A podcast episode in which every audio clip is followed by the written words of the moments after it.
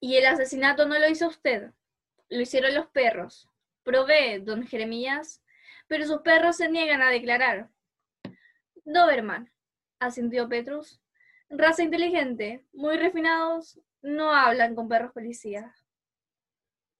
Hola Lore, te estaba escuchando hablar y quería saber de qué cita es ese autor. Eh, ¿Puedes explicarme?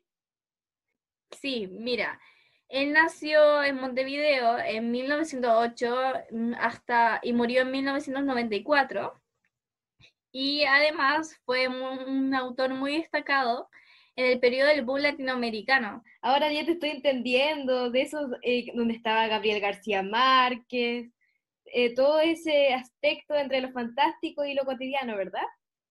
Sí, a lo que entendemos más coloquialmente y también relacionamos más llamado realismo mágico, donde existen hechos fantásticos, mágicos, fabulosos, que son aceptados en la realidad, en lo cotidiano, pero, pero aquí va el pero, que no son explicados, pasan como algo común y corriente en la vida de estos personajes. Ah, comprendo. Oye, suena súper fascinante el boom latinoamericano y todas sus características. Y tú me estás diciendo que Onetti era uno de los autores que estuvo incluido en el boom latinoamericano, ¿verdad? Sí, mira, es que lo que pasa es que en el boom latinoamericano, normalmente cuando uno lo menciona, aparecen los autores como Julio Cortázar, Carlos Fuente, Gabriel García Márquez, que uno queda así muy sorprendida con todas sus obras, pero no son los únicos autores que estuvieron en este periodo. Había muchos y esos son como los más representativos, los que más se mencionan, los más conocidos. Ahora que lo estás hablando, me gustaría leer más sobre Onetti. Creo que incluso leímos un libro en común de Onetti, pero creo que se lo podríamos hablar más tarde porque todavía estoy muy emocionada por saber más sobre este autor que tú me estás contando. Sí, porque, sabes, él tenía algo muy característico. Él decía, a pesar de ser muy tímido y por lo mismo no siempre daba muchas entrevistas al público, a la crítica, él, él decía que él escribía para sí mismo, no escribía para que los otros comentaran si les gustaba o no la obra que él escribía, sino de que si a los demás les gustaban, bienvenidos, y los que no, ok, está bien, pero él escribía para sí mismo primero que escribir para los demás. Ah, comprendo. Entonces Juan Carlos Onetti realmente no estaba buscando fama.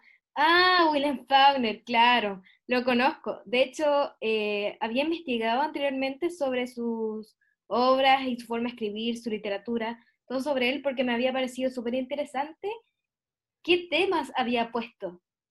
Estos temas, mira, te van a llamar mucho la atención porque a mí me dejaron como, no sé, en otro estado mental.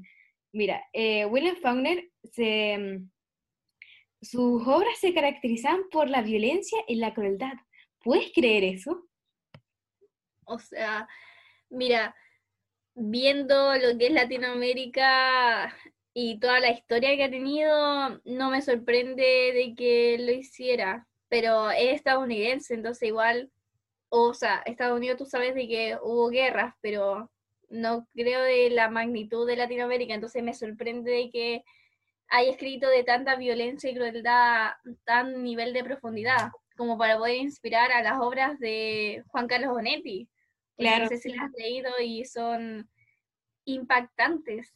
Tú a veces no sabes realmente qué está pasando o si lo estás leyendo bien o no, porque él ocupa algo muy característico también del boom latinoamericano, que es esto del, del tiempo. O sea, ¿Tú entiendes lo que es escribir y modificar el tiempo?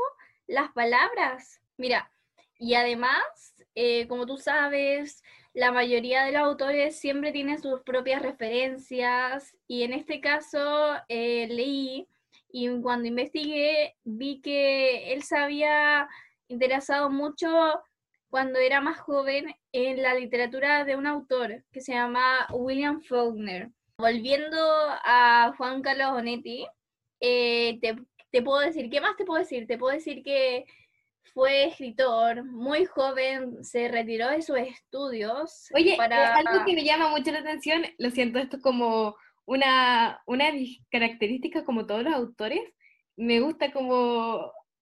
Soy súper chismosa yo, Lore, no sé si se da cuenta, así que realmente me, eh, me gusta saber como todo eh, la vida del autor en el aspecto del romance. Eh, todo esto me llama la atención uh.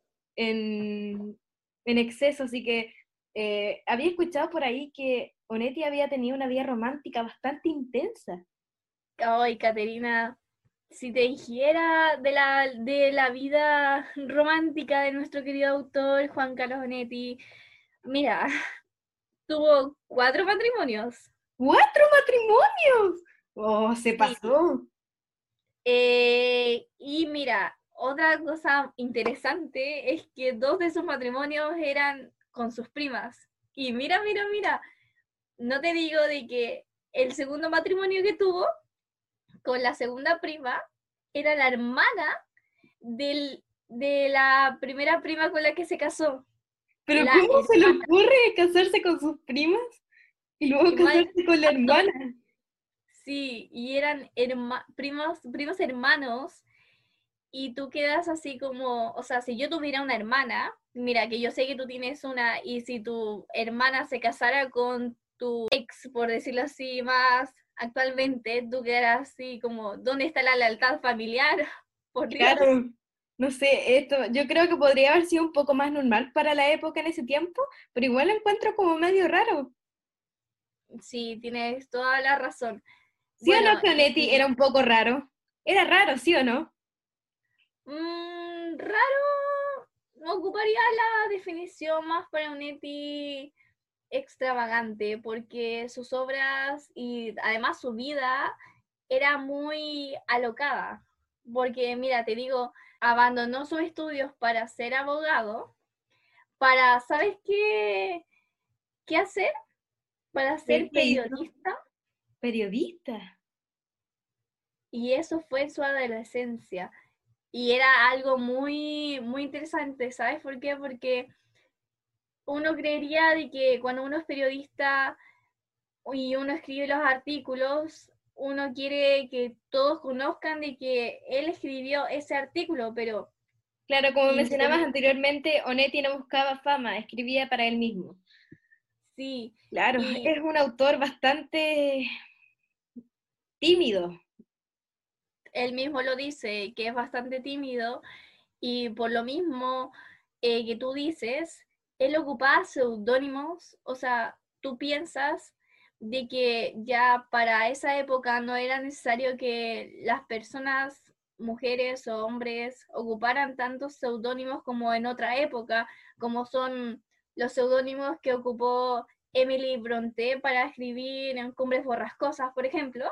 Claro. Y él ocupaba seudónimos para escribir sus artículos. Uno de ellos es Groucho Marx, y el otro, por ejemplo, puede ser también que lo ocupa harto, Periquito del Aguador. ¿Periquito del Aguador? Sí, los, sí, los seudónimos son muy, muy llamativos, la verdad. Sí. Bueno, ahora que lo dices, eh, también estuve viendo como cuando Onetti dice que en su periodo de crecimiento, Onetti, incluso eh, por ser aspirante, autor y tratar de expresar todos sus sentimientos y emociones a través de sus obras, había padecido una enfermedad. Una enfermedad que ya no mucha gente tiene. ¿Tú sabes el nombre de esa enfermedad? Mira, enfermedad como tal no es, pero es poco conocida y se la autodiagnosticó él y la llama literatosis. Literatosis. Mira, no es una enfermedad como tal, pero sí eh, él padece, al igual que muchos autores, aspirantes autores, mejor dicho, la literatosis. Que uno, si uno escucha esta palabra, dice literatosis de literatura. O sea, uno dice que está enfermo de literatura, entonces uno creería de que está agobiado de la literatura y que eso lo enferma. Pero pero era todo. En realidad era como más una obsesión por la literatura, ¿verdad? Sí, él estaba, pero de una manera buena. Él, él lo que dice es que él tiene, padece de la literatosis y él escribe donde sea y para sí mismo. Tú dices, escribe donde sea, y eso es verdad. Él mismo dice que él escribía eh, sentado en su cama, acostado, fumando cigarrillos, bebiendo, como igual muchos autores, por ejemplo, el mismo Edgar Allan Poe, él, él decía que él escribía bebiendo. Claro, y todos estos autores tenían como algo que, que podían hacer o una actividad frecuente mientras escribían, como tú decías en esos dos autores. Bueno, y más adelante, como en la vida de Onetti, también eh, entendí de que como él era uruguayo, en Uruguay hubo una dictadura militar. Sí, mira, no estoy tan familiarizada por el tema, pero oye, Kate, ¿Mm? también, mira, eh, yo leyendo, eh, por igual por los años, vi que había un problema social, social, político, no estoy tan segura, pero me parece que tú leíste sobre eso y si me lo podrías explicar porque leí que tenía harto que ver con Onetti. Ah, claro. Eh, ya mira, en Uruguay hubo una dictadura militar y eh, familiaricémonos que estamos, familiaricémonos que estamos en ese aspecto de la dictadura militar en Uruguay. Y Onetti en ese tiempo estaba como en una competencia en donde eh, él era un juez y tenía como que, em, tenía que juzgar los cuentos y ver cuál era el ganador de los cuentos que se le había presentado a la competencia. Y él escogió como ganador un cuento que en ese, que en ese tiempo la Junta Militar describió como pornográfico. ¿Entiendes? En ese tiempo era como casi inconcebible. Mira, eh, realmente de, así te lo digo, de una persona latinoamericana y que ha estudiado la historia de Latinoamérica, específicamente de Chile, eh, no me sorprende de que en otros países, al igual que Chile, hubieran dictaduras militares. Es como normal, por decirlo así. No suena bonito, claramente, pero han pasado tantas y en tantas ocasiones muchos países que y han tenido consecuencias fatales. Claro. Bueno, de esto mismo que te estaba contando anteriormente, a Onetti, o sea, a la Junta Militar, le pareció tan mal, como excesivamente mal, que... Creo que ofensivo, ofensivo de que un autor eh, lo reconociera y ellos al leerlo, tal vez si no lo entendieron en su totalidad, que sea pornográfico, porque mira, mi aspecto es que viendo, o sea, leyéndolo ahora en la actualidad, no estoy seguro de que se catalogara como pornográfico como fue en esa época. Sí, yo igual lo creo. Eh, realmente, eh, y después de eso, ¿sabes lo que pasó? No, vas a estar preparada para lo que, para lo que te tengo que decir, Lore. Mira, es difícil sorprenderme, pero cuéntame más, porque realmente igual me interesa, me, me llama la atención, me captó. Por favor, sigue. Onetti después de eso fue encarcelado por tres meses. Tres meses. Y luego de eso como que no estaba en un buen estado mental. Y luego de que fue libre, su esposa eh, decidió vender todas sus cosas para así poder eh, reunir dinero y meterlo en un psiquiátrico. Y cómo iba a estar bien si independientemente de quién sea, sea la mejor persona o la peor persona del mundo, estar en la cárcel en un ambiente no habitual para ti te va a afectar igual. Mira, yo me mando mi embarrada, ¿cómo se diría? Más coloquialmente, y yo me voy a la cárcel justo ahora y paso una noche allí y adiós a la Lore que tú conoces justo ahora. Adiós, adiós. Claro, me imagino que debió haber sido súper impactante para Onetti estar en un ambiente así. Y bueno, eh, podemos decir como, finalmente como para terminar con Juan Carlos Onetti, eh, de que... Oye, Kate, eh, si tú me dices de que primero lo encarcelaron porque la Junta Militar catalogó un libro que le evaluó como obsceno, luego eh, por lo mismo eh, lo metieron a un, una residencia mental. ¿Él se recuperó de todo esto? O Qué buena pregunta, Lore. Realmente no todo. Eh, realmente, Onetti, después de todo lo que ya mencionaste, nunca estuvo bien después de eso. De hecho, eh, su salud mental se dañó completamente y pasó sus últimos días en la cama leyendo junto a su última esposa, que afortunadamente no era una prima. Y murió en... Uy, ¿en qué año había muerto Lori? Hoy soy olvidadiza para las fechas, tú ya sabes. No, yo, yo te conozco, Kate. Yo sé de que a veces te olvidas de las fechas. Mira, él murió en 1994 y él murió en Madrid. Uno dice, pero ¿por qué no murió en su país de origen? O sea, o igual, mira, él primero estuvo, o sea, nació en Montevideo, Uruguay, luego se fue a Buenos Aires a vivir y luego de eso volvió a vivir, pero se trasladó otra vez para Madrid y ahí finalmente él murió. Y con esto, con su muerte, uno diría, ¿y sus obras qué le pasó si tú, mm, nosotros te estamos con, o sea, yo te estoy contando de que sus obras eran muy encantadoras, muy extravagantes? Bueno, la época no lo sabía, no lo reconocía aún, y por lo mismo, después de 100 años... Ahí sus obras fueron, em, ah, fueron más conocidas por toda la gente. Sí sus características, que él sí perteneció al mundo latinoamericano, que las copias que se hacían de sus obras, de pasar a que se encontraran en, de 10 lugares, se encontraran en apenas, y te lo digo así sinceramente, apenas dos lugares, pasaran a estar en unos 6, 8, 9. Y era increíble. Yo creo que la gente de ese tiempo no estaba todavía preparada para la literatura que le estaba ofreciendo Onetti, porque Onetti tenía una literatura bastante como controversial en este aspecto, porque el centro de todas sus obras era la marginalidad, eh, donde incluía personajes como prostitutas, ladrones, em, ese tipo de cosas, ¿me, ¿me entiendes? Entonces la gente no, estaba preparada para eso.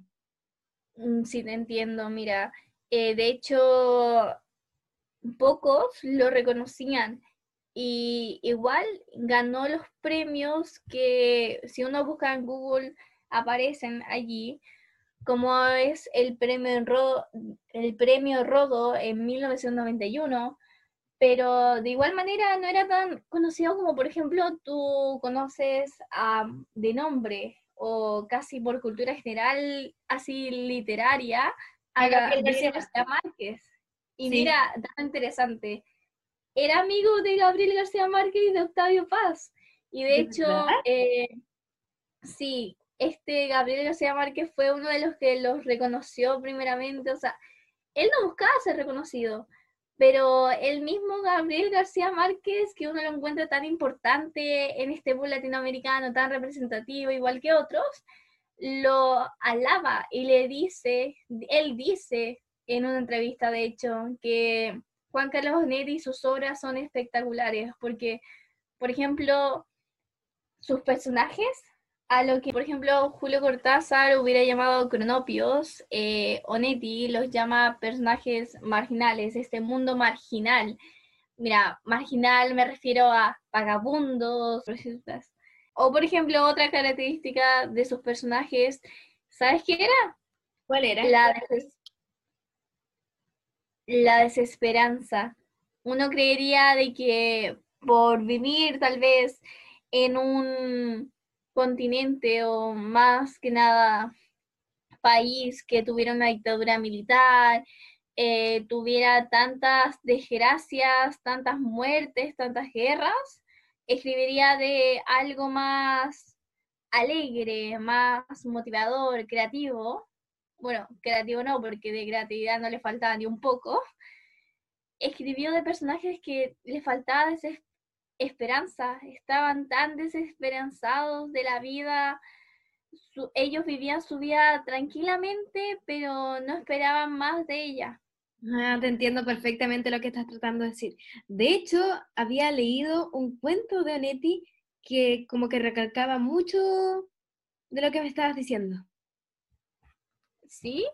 Mira, yo también. De hecho, es el que te me escuchaste hablar. ¿El perro tendrá su día? Ah, la cita que mencionaste cuando empezaste a hablar. Sí, Mira, y hay algo que te tengo que comentar. Mira, no sé si te va a agradar porque es una alerta de spoiler. Estoy alertando que te voy a hacer el medio spoiler. Si, si tú lo, o sea, tú lo vas a escuchar y vas a quedar. ¿De qué me estás hablando? Creo que estoy muy preparada para escuchar. Igual yo me hago spoilers todo el tiempo porque soy muy curiosa. Así que. Ah, yo también. Sí, es que la desesperación.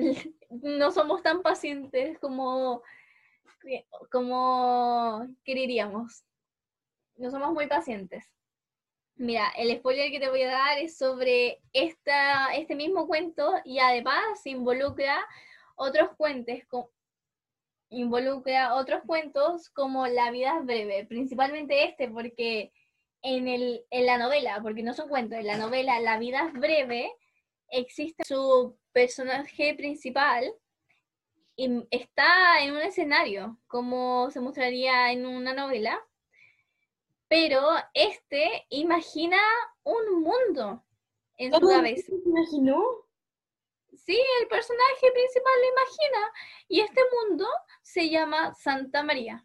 un pueblito alejado a las cercanías de Buenos Aires, Argentina, chiquitito, y en donde, aquí viene lo bueno, está conectado con otros cuentos del mismo autor, a lo que podemos llamar y lo que se llama realmente intratextualidad. Intratextualidad. No confundir, con intertextualidad. ¿Por qué? Porque, o sea, primera diferencia, intra, inter.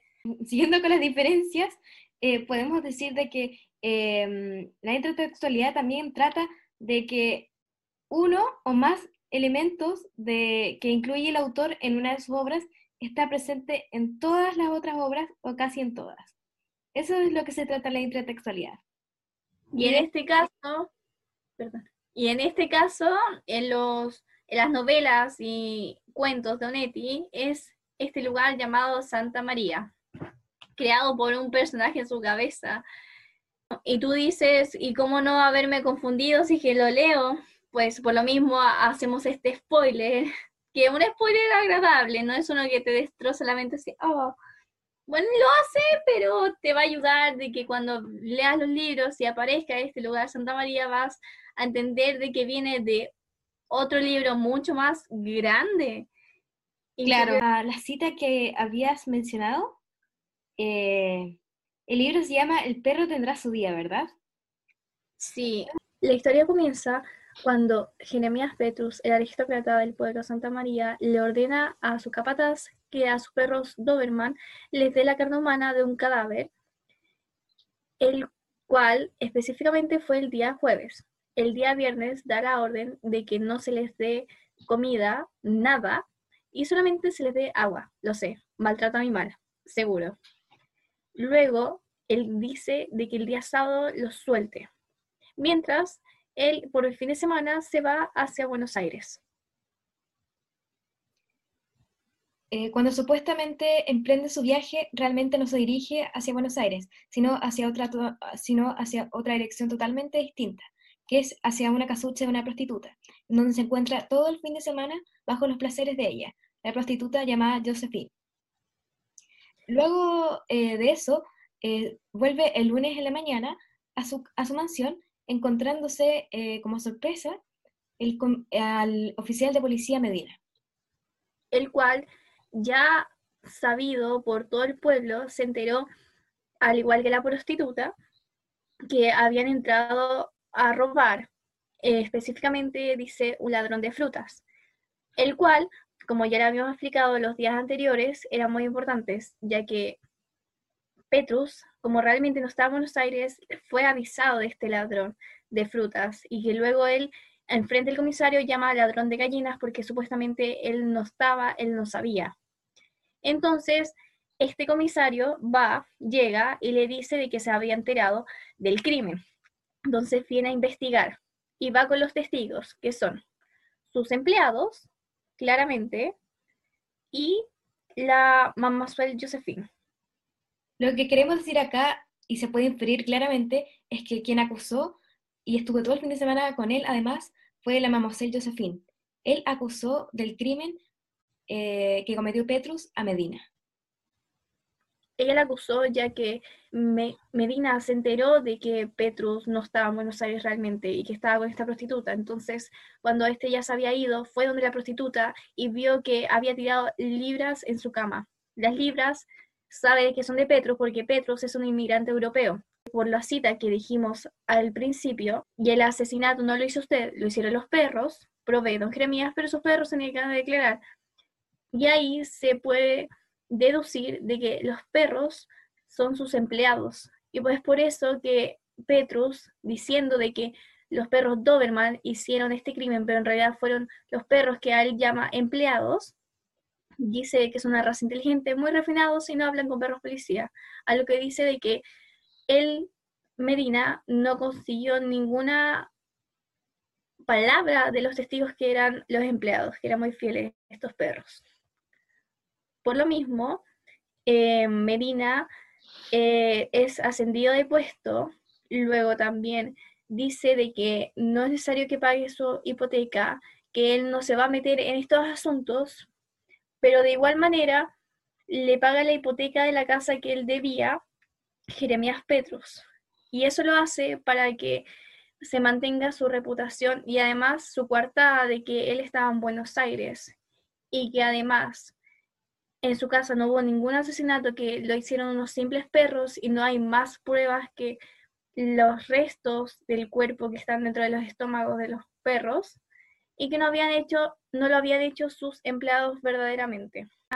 Y Petrus, al llegar ya a estos acuerdos previamente, eh, se termina de tomar los tragos que se estaban tomando. Hablan de lo inservibles que son las mujeres y luego de eso, ya Medina, como se diría coloquialmente, se le pasa un poco la lengua y habla de más y dice de que todos los días llega hasta el sábado para dormir borracho donde su esposa en su casa y luego al otro día se entera de lo que ya habría pasado en el pueblo y tiene que pintar, necesita tiempo para pintar, para pintarlos a ustedes. Dice la cita, también necesito tiempo para pintar, pintar el río, pintarlos a ustedes. Le compré dos cuadros, dijo Petrus, dos o tres. Es cierto, don Jeremías, y los pagó bien, pero no están en esta sala. A lo que se refiere de que estos cuadros son la reputación que pinta Medina como este cargo que tiene, o estas coartadas en el caso de Petrus. Y como último análisis, podemos decir de que este es un cuento que no es para un público general, es para gente que ya tiene experiencia en literatura y puede analizar y puede realizar un análisis más profundo de ella. Simplemente Juan Carlos Onetti.